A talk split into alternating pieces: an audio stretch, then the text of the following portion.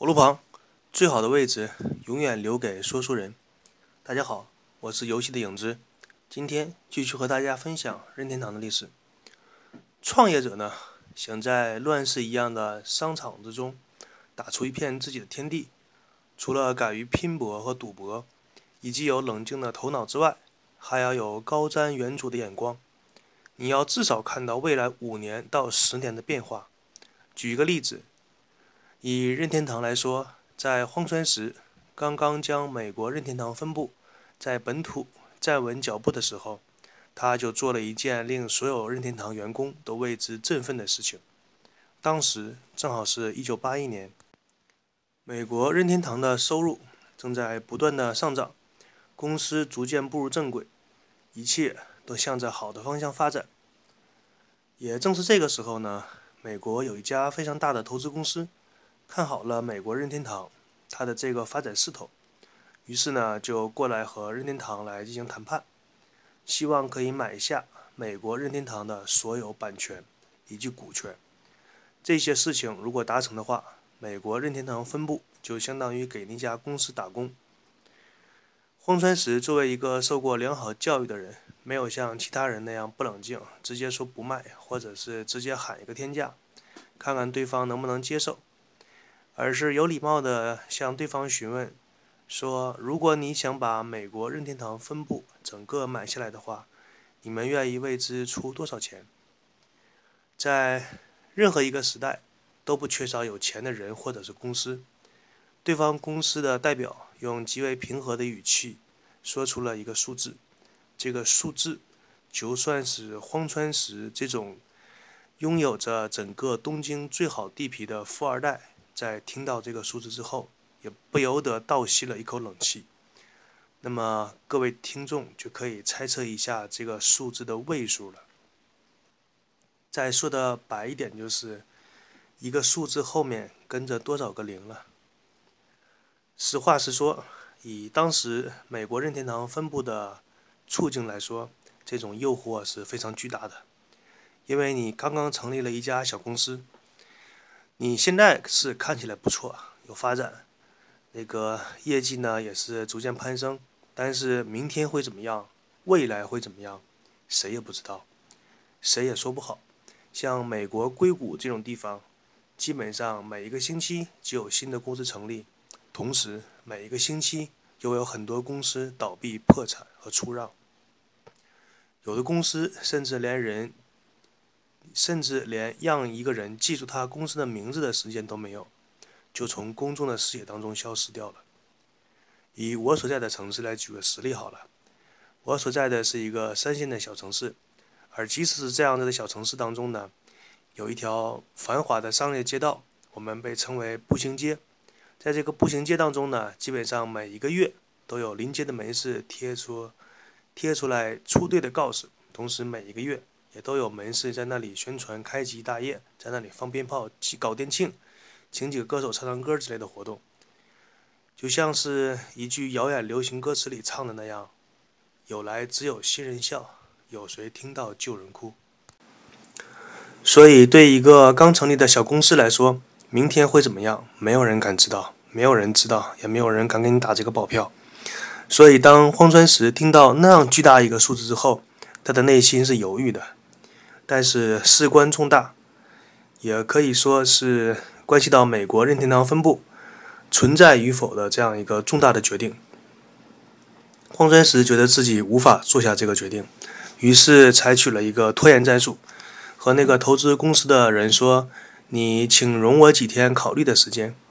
然后在送走这位贵宾之后，就马上给日本的岳父任天堂的当家人山内博拨打了电话。把这件事情和岳父说了一下，山内博呢，在第一时间听到公司要卖这种事情的时候，张口就是破口大骂，把流氓本色显露了出来。山内博本来也是具有黑社会外表和性格的一个人嘛，他对着电话怒吼道：“说你这个没出息的东西，我把你派到美国，我是让你把我们的店做大做强的，指着你把美国那边的游戏卖向全世界，把美国人的钱挣回来。”我是让你去美国那边卖游戏的，不是让你去美国那边把我们自己公司给卖掉的。当骂了一顿，气出的差不多之后呢，山内博随口又问了一句：“对方想出多少钱买呀？”然后这个时候，荒川石被骂的已经云里雾里了，弱弱的回了一句：“是多少多少钱。”这个时候，一下就是安静了。山内博自己也愣住了，然后过了几秒钟，他说：“你确定没有听错？确实是那个数字。”啊，荒川石说是，确实是那个数字。然后这个时候，山内波说：“你等等，我想一想。”正所谓财白动人心，在拜金主义者看来，这个世界上没有任何一个问题是不能用金钱解决的。那么，就算是对于那些亿万富翁来说，当你开出的价码足够大，后面的零足够多的时候，也可以让他沉默下来，考虑一下这个问题。而对于是否要卖掉任天堂美国分部这个问题，对于山内博来说，可真正可以称得上是下一个艰难的决定。想起将，不好意思，想起艰难的决定这个梗呢。就不仅想起了前些年腾讯和三六零之间的三 Q 大战。记得腾讯当年那个声明真的是搞笑啊！发的那个艰难的决定，大致内容我记得好像是说，我们在经过了深思熟虑之后，做下了下面这个艰难的决定：只要用户计算机当中安装了任何一款三六零的产品，那么我们腾讯的 OICQ 等一系列的产品将。不能在你的计算机上运行，希望你能谅解。事实上，当年腾讯这个决定不亚于现在的中国移动发了个声明，说我们中国移动呢做了一个艰难的决定：凡是使用中国移动的手机的用户，将不能再与中国电信、中国联通以及所有其他品牌之间的通讯之间的通话、发短信、彩信，请各位用户谅解。那么。对于这样的一个声明呢，脾气好一点的用户呢，直接卸载这个流氓软件，并对灯发誓说今生今世再也不再用。脾气差一点的用户呢，直接就骂娘了：“你妹的，老子用什么软件需要你替我决定吗？”当初曾经有网友一语中的的对这场战争进行评价，当然这些评价后来都被公关公司给删除掉了，说这是一场流氓和老流氓之间狗咬狗的战争。这个说法就像是我国建国初期我们的中小课本里边写到的什么帝国主义狗咬狗的战争，大致都是一个格式抄下来的。仔细想一下，这些代表着中国企业家形象，甚至中国的门户网站，经常在中国富豪榜上榜上有名的这些人，能做出这么低幼向的事情来，也确实冲击了广大网民的心理底线。记得当年在查阅相关视频报道的时候，有一个地方台的小主持人十分愤怒。他说：“这个就像是你在幼稚园里边分苹果，或者说分玩具，然后两个小朋友因因为玩具和苹果的事儿打起来了。这时候两个小朋友的其中一个跟你说：‘你以后跟我玩就不能跟他玩。’幼稚！你什么时候见过微软跟你说你用我的操作系统就不允许你安装什么什么软件吗？”但就这一件事情来说吧，号称是网络老兵的三六零，就要处理的比腾讯要得体一些。记得三六零那边发出的声明是：我们正在积极的和各方面沟通，让用户可以继续使用我们的产品，同时也可以使用三六零的产品，正在为之努力，请大家安心等待。你甭管这个人的品质如何，最起码说出来的话足够漂亮，让你听起来感觉像那么回事儿。平心而论呢，这两家公司呢，没有任何一个不是流氓的，只不过一个是老流氓，一个是新兴的流氓罢了。举几个例子，大家就可以理解了。大家如果好奇的话，自己可以验证一下。如果你的电脑当中安装了任何一款三六零软件，比如说三六零管家之类的东西，